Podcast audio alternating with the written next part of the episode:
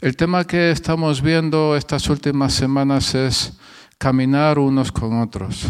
Somos iglesia y es, importante que tengamos en cuenta que no hay eh, el cristiano tipo llanero solitario, que, lo sabe todo, que lo puede todo, que es como, vamos a decirlo, eh, entendedme, ¿no? que es como Cristo y lo puede todo y lo ve todo y lo percibe todo y, es capaz de hacerlo todo. Ese cristiano, si eres tú, eh, sal de la sala porque aquí no queremos mentirosos, ¿vale? Porque, porque realmente nos necesitamos unos a otros. Y Dios ha diseñado la iglesia, el cuerpo de Cristo, para que nos necesitemos unos a otros. Y estamos recorriendo un camino juntos. Estamos, eh, eh, estamos, estamos caminando eh, en la vida, en nuestra vida, en nuestra vida física, pero también en nuestra vida espiritual unos junto a otros. Quiero empezar diciendo que Después de que Jesús anunciara su muerte a sus discípulos y según Juan 13, algunos versículos estarán en pantalla y otros no van a estar en pantalla, ¿vale? Y según Juan 13, eh, podemos leer que antes de la fiesta de la Pascua, sabiendo Jesús que su hora había llegado para pasar de este mundo al Padre, habiendo amado a los suyos que estaban en el mundo, los amó hasta el fin. Y durante la cena, como ya el diablo había puesto en el corazón de Judas Iscariote, hijo de Simón, el que lo entregara, Jesús, sabiendo que el Padre había puesto todas las cosas en sus manos y que de Dios había salido y a Dios volvía, se levantó de la cena y se quitó su manto y tomando una toalla se la ciñó, etcétera, etcétera, y lavó los pies de los discípulos. Es, mirad, como nosotros leemos la Biblia a posteriori, entonces tenemos una idea del contexto y por qué ha habido tantas personas que han estudiado la Biblia antes que nosotros tenemos un contexto y esto lo entendemos perfectamente aquí, pero vivido esta experiencia vivida desde el punto de vista de los discípulos. Y te digo una cosa, es muy probable, eh, eh, eh, es muy probable que todos, todos los discípulos, los doce discípulos, fueran más jóvenes que Jesús. Te digo por qué.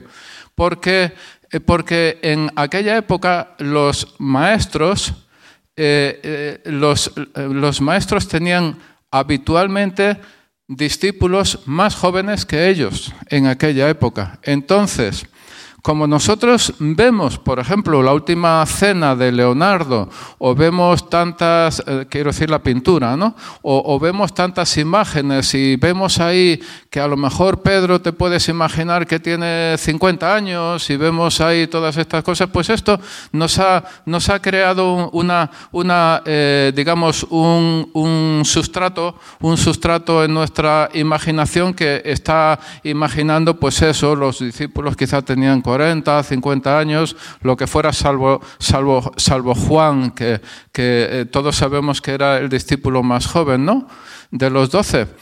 Pero si atendemos a lo que os estoy comentando, lo más probable, calculando que Jesús podía tener en este tiempo como 30 años, entonces lo más probable es que todos ellos tuvieran menos de 30 años. Y además Juan quizá tenía 13 o 14.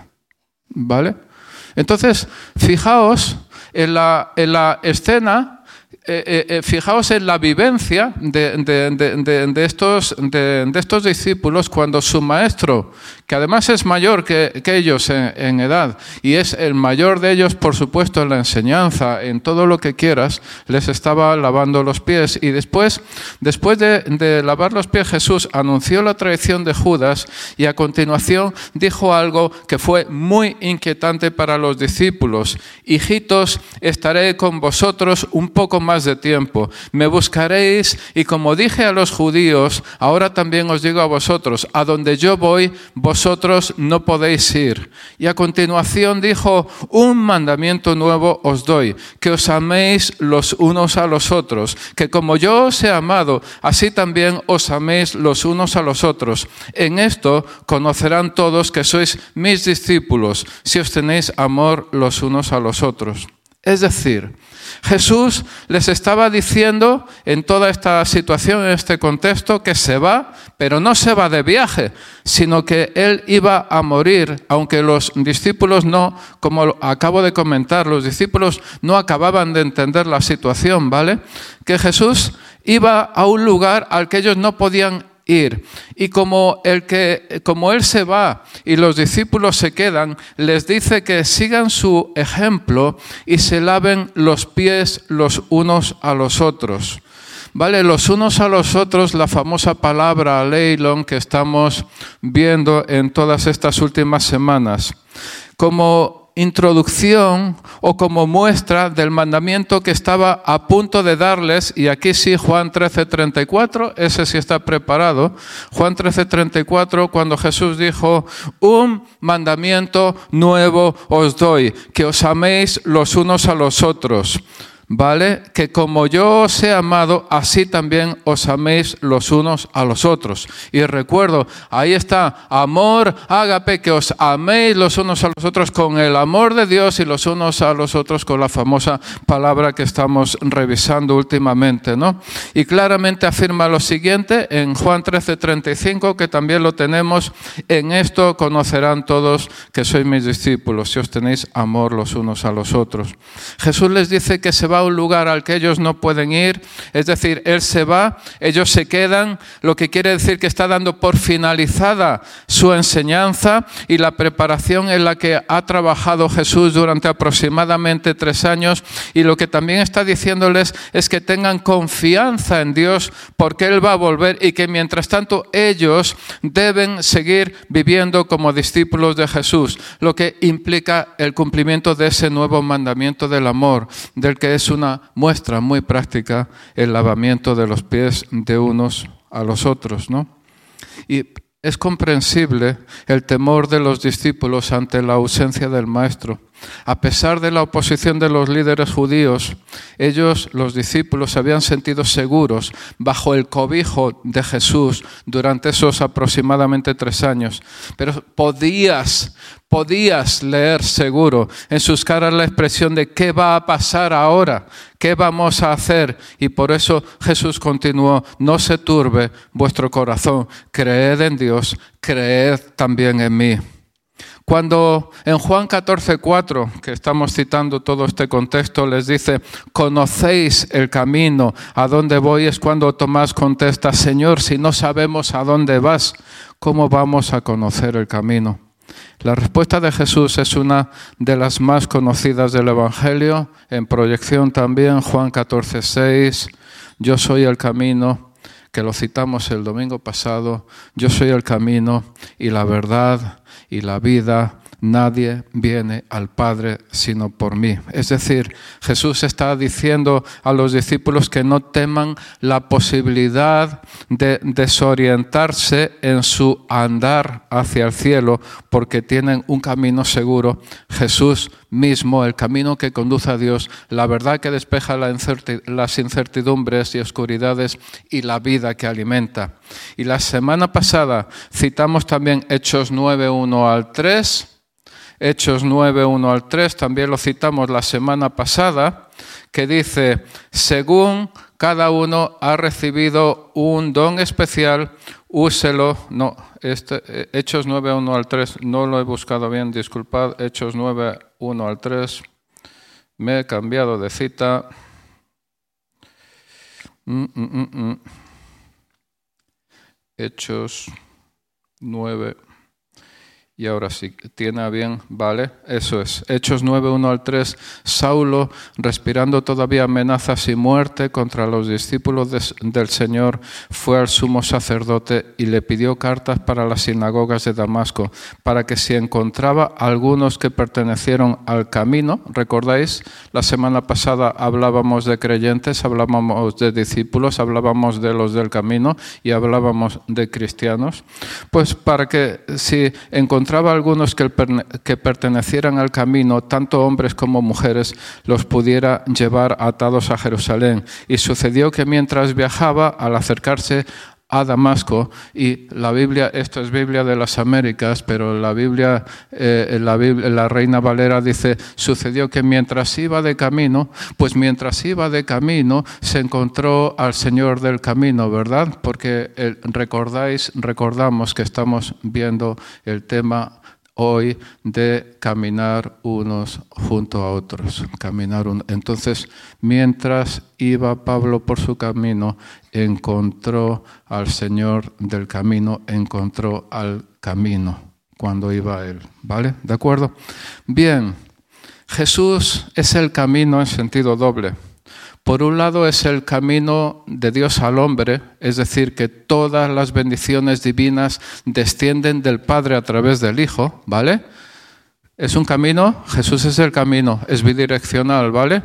Por un lado es el camino de Dios al hombre, que todas las bendiciones divinas descienden del Padre a través del Hijo, y por otro lado es el camino del hombre a Dios. Podríamos yo creo que tenéis puesta aquí una diapositiva, no sé si es un banner.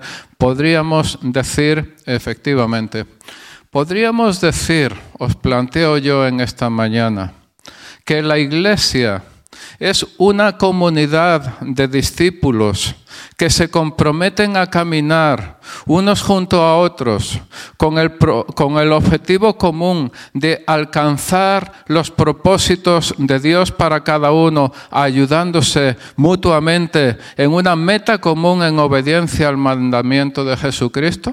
Ahí está, en esta frase hay muchas de las verdades de nuestra fe. Quiero repetirlo, podríamos decir que la iglesia es una comunidad de discípulos que se comprometen a caminar unos junto a otros con el objetivo común de alcanzar los propósitos de Dios para cada uno, ayudándose mutuamente en una meta común en obediencia al mandamiento de Jesucristo. Nosotros normalmente hablamos de creyentes, ¿vale? Y yo también lo hago, ¿vale? Pero no deja de llevarnos a algún tipo de confusión, porque en realidad lo estamos aplicando en el sentido de discípulos, y aún así, en realidad ni siquiera lo estamos aplicando completamente, ¿vale? Quiero repetir la idea. Yo también lo digo normalmente, ¿vale? Hablamos de creyentes, pero en la práctica lo estamos en nuestra cabeza, lo estamos aplicando también en un sentido que se refiere a discípulos, pero aún así no completamente, ¿vale? Eh, hay, un pasaje, Santiago 2.19 es un pasaje inquietante y puedes, de verdad, te metes en Santiago 2.19 y puedes decir, hasta, hasta puedes llegar a sentir escalofríos, ¿no? Porque dice, tú crees que Dios es uno, haces bien también los demonios creen y tiemblan. Y, MacArthur, el, autor, bueno, los comentarios, la Biblia de MacArthur lo explica así. Hasta los ángeles caídos afirman la unidad de Dios y tiemblan por todo lo que implica. Por lo general, dice, es muy fuerte, pero lo ha escrito él. Yo, si lo hubiera escrito yo, eh, me lo habría pensado tres veces, pero lo, ha escrito alguien que yo respeto mucho desde el punto de vista de los estudiosos de la Biblia, ¿vale? Dice, por lo general los demonios son ortodoxos en su doctrina, ¿vale? No obstante, la ortodoxia doctrinal en sí misma no es prueba de que se tiene fe salvadora. Ellos conocen la verdad acerca de Dios, Cristo y el Espíritu, pero aborrecen tanto la verdad como a su autor. ¿Puedo repetirlo para que lo pilléis? La frase no es mía, eh, lo podéis leer en la Biblia de MacArthur, ¿vale? En referencia a Santiago 2.19, ¿vale? Hasta los ángeles caídos afirman la unidad de Dios y tiemblan por todo lo que implica Por lo general, los demonios son ortodoxos en su doctrina. No obstante, la ortodoxia doctrinal en sí misma no es prueba de que se tiene fe salvadora. Ellos conocen la verdad acerca de Dios, Cristo y el Espíritu, pero aborrecen tanto la verdad como, como a su autor. Y también quisiera recordar aquel famoso pasaje en Apocalipsis que dice, fuiste tibio y te vomité. Casi nada, ¿no? En esta distinción entre creyentes y discípulos, podemos decir que el creyente suele esperar panes y peces. El discípulo es un pescador. El creyente lucha por crecer el discípulo por reproducirse. El creyente se gana, el discípulo se hace. Por aquello Jesús dijo, y de hacer discípulos, ¿no? Eh, el creyente se gana, pero el discípulo se hace. Es decir, eh, cuando en esta distinción entre creyentes y discípulos, el hecho de que tú entregues tu vida a Jesucristo por sí mismo, dice, ah, voy a ir al cielo, maravilloso, ¿vale? Pero a lo mejor te queda algo pendiente todavía en esta tierra por hacer, por resolver, por hacerte, ¿vale? ¿De acuerdo? El creyente busca que le animen, el discípulo procura animar. Como comunidad de discípulos que es la iglesia, que es el principio de la frase que, ha aparecido en pantalla hace un momento, necesariamente hay unas normas para el bien común, ¿vale? En toda comunidad debe haber una serie de normas para el bien común, ¿no? Es decir, si la iglesia es una comunidad, debe haber unas normas para la relación entre sus miembros. Y puesto que esa comunidad pertenece a Dios, es el Dios el autor de las normas. ¿Vale? Y la semana pasada vimos algunas normas internas de gestión, de relación en la comunidad. La semana pasada vimos llevar unos las cargas de los otros, equilibrado, no sé si recordáis, equilibrado con un versículo, tres versículos más allá que dice, ah, pero que cada uno llevará su propia carga, es decir, eh, eh, Dios no ha venido para los carotas, nosotros tampoco, ¿vale? ¿De acuerdo? Bien, ¿se entiende la palabra carota? ¿Vale? Es como carita, pero en bruto. ¿Vale? Entonces, llevar los unos las cargas de los otros. Vimos también la hospitalidad y vimos también que poner nuestros dones al servicio de los demás. Primera Pedro 4.10, en proyección podemos verlo. Según cada uno ha recibido un don especial, o en Reina Valera, según el don que ha recibido, úselo sirviéndoos los unos a los otros como buenos administradores de la multiforme gracia de Dios. Y muy brevemente podemos decir que cada uno de nosotros, o podemos mejor dicho recordar que cada uno de nosotros, los que estamos aquí, los creyentes, tenemos por lo menos un don, por lo menos uno, el que sea, que los dones se nos han otorgado para servir a los demás y que somos administradores y no propietarios de cualquier don que tengamos. Y hoy vamos a citar algunos, algunas, entre comillas, normas más, ¿vale? Vamos a empezar con la, humildad. En 1 Pedro 5.5, que está en proyección, 1 Pedro 5.5 dice, revestíos de humildad en vuestro trato mutuo, porque Dios resiste a los soberbios, pero da gracia a los humildes. Filipenses 2.3 dice, nada hagáis por egoísmo o por vanagloria, sino que con actitud humilde cada uno de vosotros considere al otro como más importante que a sí mismo. ¿Te lo imaginas? ¿Te lo imaginas realmente lo que está poniendo aquí? No sé a quién tienes a tu lado en este momento sentado, pero la palabra de Dios, no sé, y no sé eh, no sé si es, bueno, puede ser tu cónyuge, pero podría ser otra persona, cualquiera, ¿no? Dice, la palabra de Dios dice en Filipenses que consideres a esa persona como más importante que a ti mismo. Qué fuerte, ¿no? Qué fuerte, ¿no? Si a alguno se le está revolviendo el estómago, pues lo siento, pero es la palabra de Dios, ¿vale? Es lo bueno que tiene la Biblia, que no, no tienes que discutir, ¿sabes? No, no, tienes que defenderla tanto en historia, ¿no? Es lo que pone, ¿vale? ¿Qué quieres? Vale, que no quieres, pues vale lo mismo también, ¿no? Es lo que está escrito. Dice, no buscando cada uno sus propios intereses, sino más bien los intereses de los demás. Haya pues en vosotros esta actitud que hubo también en Cristo Jesús. Y yo quiero aclarar algo en este punto.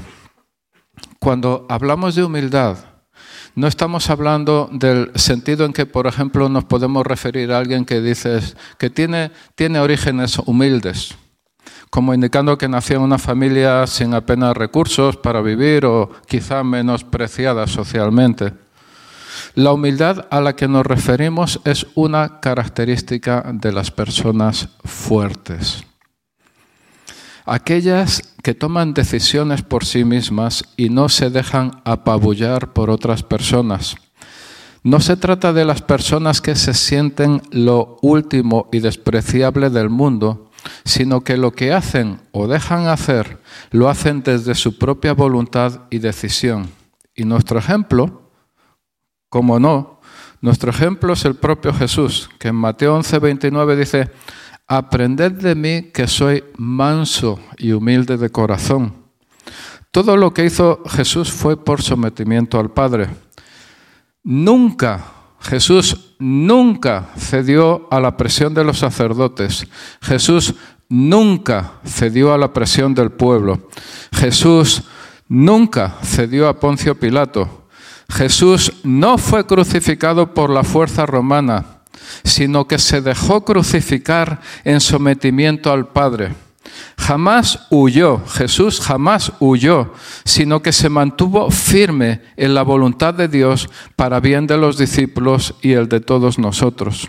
Bueno, pues eso es humildad, ¿verdad? No es lo que uno, como nosotros, estamos acostumbrados a pensar en humildad desde un punto de vista social, humano, de la cultura que estamos viviendo, de nuestro entorno. Estamos pensando en humildad en ese sentido. Y, mira, la humildad tal como la expresa la Biblia es una de las características de las personas fuertes, que actúan por convicción, que dicen, decido ser humilde, ¿vale? Decido seguir la palabra de Dios pero luego humildad no es ceder a las presiones de este, ir a humildad no es irte de cañas porque los demás se van de cañas, la humildad es otra cosa, amigo. Otra, otra, eh, otro punto que vamos a tratar es humildad, ahora aceptación mutua. Esto es muy importante, ¿no? Romanos 15.7, también en proyección lo tendremos. Romanos 15.7 dice, aceptaos los unos a los otros como también Cristo nos aceptó para gloria de Dios. La primera parte eh, de este versículo podríamos escribirla más o menos así. Acepta a los demás tal como son. Qué fuerte, qué fuerte. Que Dios me pida algo parecido, ¿no? Acepta a los demás tal como son. Estamos hablando de unos a otros, ¿no? En definitiva estamos hablando de iglesia. Y si llevas cierto tiempo aquí, ya te has dado cuenta de que cada uno de nosotros somos diferentes. Es decir, no solo somos del Señor, no solo somos de Dios, además, además, lo peor es que cada uno de nosotros somos de nuestro Padre y de nuestra Madre, además. ¿Vale? Además tú puedes ver ese tipo de cosas, ¿no? Ahora bien, la iglesia no es un lugar al que ir o al que venir, aunque hay un lugar al que vamos o al que venimos. La iglesia no es un conjunto de actividades, aunque la iglesia tiene actividades. La iglesia es mi familia espiritual y como mi familia espiritual me ayuda y me apoya en mis necesidades verdaderas y en la consecución del propósito de Dios para mi vida. Siendo la iglesia la familia de Dios, como dice 1 Timoteo, columna y baluarte de la verdad.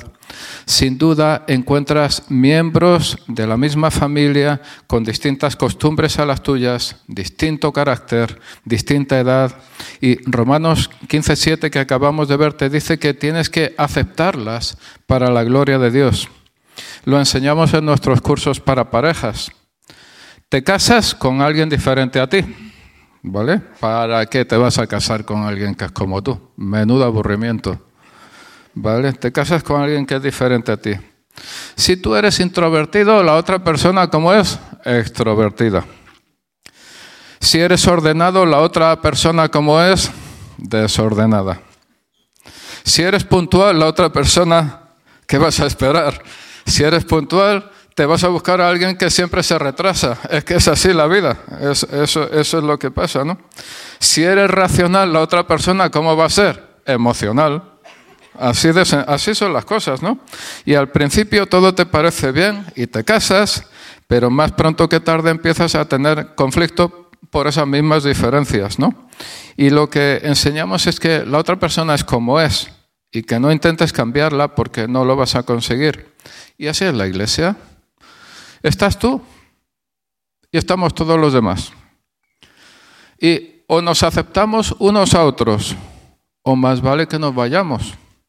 Pero escúchame con atención. Si esta es la iglesia que Dios tiene para ti y tú te vas porque no aceptas a los hermanos, te estás saliendo del plan de Dios. ¿Lo tienes claro? Si esta es la iglesia que Dios tiene para ti y te vas porque no aguantas a no sé qué hermano, eh, te estás saliendo del plan de Dios directamente. Lo siento, así son las cosas. Más bien, como enseñamos en nuestros cursos de parejas, debes mirarte a ti mismo y pedir a Dios que te ayude a cambiar aquello que hace que tú no aceptes a tal o cual hermano. ¿Me explico? ¿Me explico? En el matrimonio, en las parejas lo explicamos, pero también es un principio de, un principio de relaciones en la iglesia en la que estamos, si tú no, aguantas a tal o cual persona, entonces mírate a ti mismo y pide a Dios que te ayude a cambiar aquella cosa que sea que haya en ti que hace que tengas esa actitud equivocada hacia tu propio hermano. ¿Lo entendemos? ¿Vale? Sí. Otra característica del caminar unos con otros, unos junto a otros, es honrar a los demás. Romanos 12, 10, que está en proyección, Romanos 12, 10, dice, sed afectuosos unos con otros, con amor fraternal, con honra, daos preferencia unos a otros. Y yo pienso, ¿vale? Sed afectuosos unos con otros, con amor fraternal, con honra, daos preferencia unos a otros.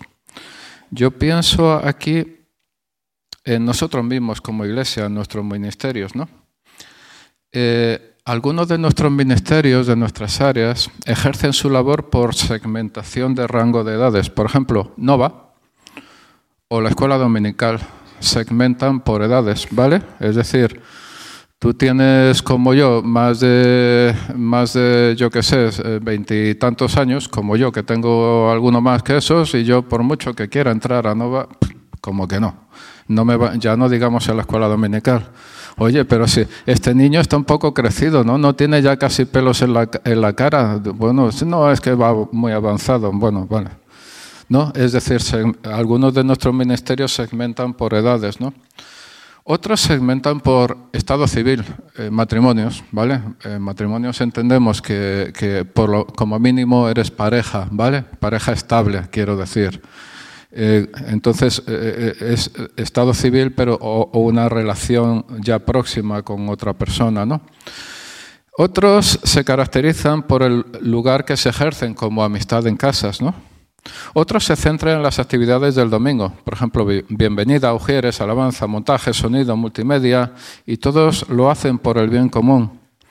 Afectuosos unos con otros significa que cuando el equipo de bienvenida te sonríe al pasar por la puerta del cine, tú también le sonríes en vez de pasar con... Ah", ¿Vale? Te están sonriendo, te están dando los, buenos días de la mejor manera que ellos pueden y tú pasas... Ah", ¿Vale? O, luego, en, el ascensor, alguien llama al ascensor por ti, que menos que dar las gracias. Gracias. Que menos, ¿no? Significa que cuando los sugieres te saludan, tú devuelves el saludo con una sonrisa. Que si te piden que te sientes en un sitio o no te sientes en otro, tú entiendes que tienen sus motivos por el bien común y les haces caso sin complicarles la vida, lo sugieres, ¿no? Significa que si tu asiento, el tuyo de toda la vida, el que tiene tu nombre, el que tiene tu propia marca personal, si tu asiento, ay Señor, si tu asiento está ocupado cuando tú llegas aquí al cine, ¿qué pasa? Bueno, pues que buscas otro sitio, tremendo, ¿no? Pues buscas otro sitio, ¿no? Eso es lo que significa, ¿no? Dos preferencias significa que entiendes que las personas no son perfectas, que la iglesia no es perfecta y aún así consideras un honor pertenecer a esta iglesia. Podemos repetirlo, ¿no?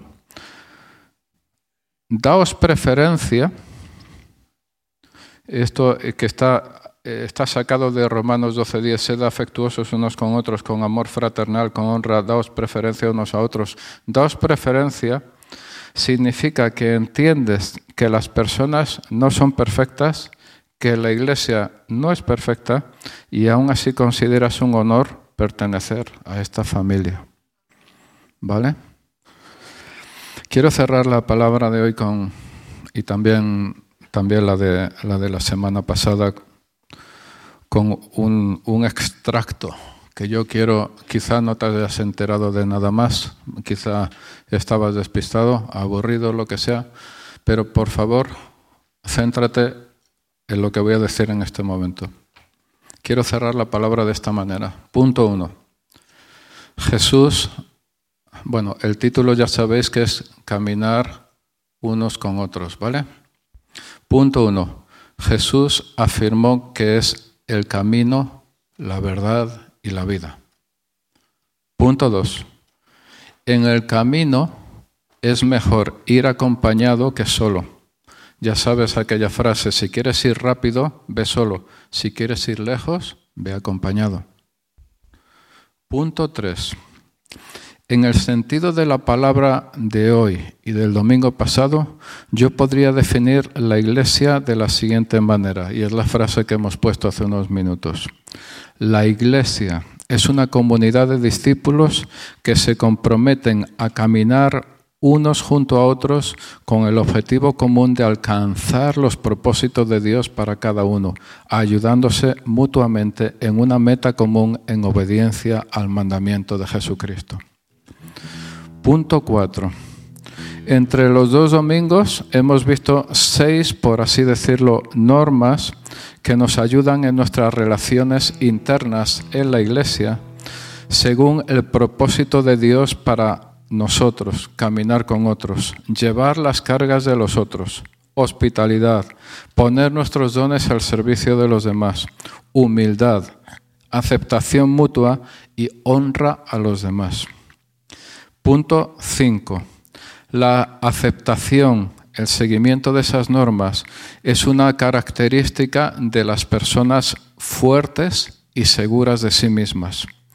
Al igual que Jesús, si llevamos esa, adelante esas normas, no por decisión propia, no, si llevamos adelante esas normas es por decisión propia, no por ningún tipo de obligación. Nuestro instinto natural nos va a decir que primero somos nosotros y después somos nosotros y por último nosotros.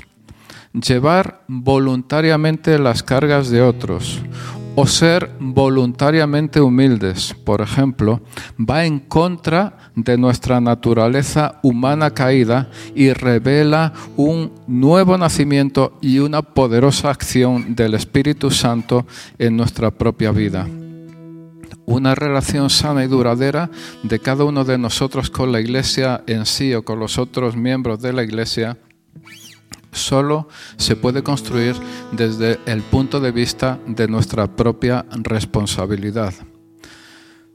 Es decir, que las pataletas, amigo mío, te coges una pataleta, pues... ¿Vale?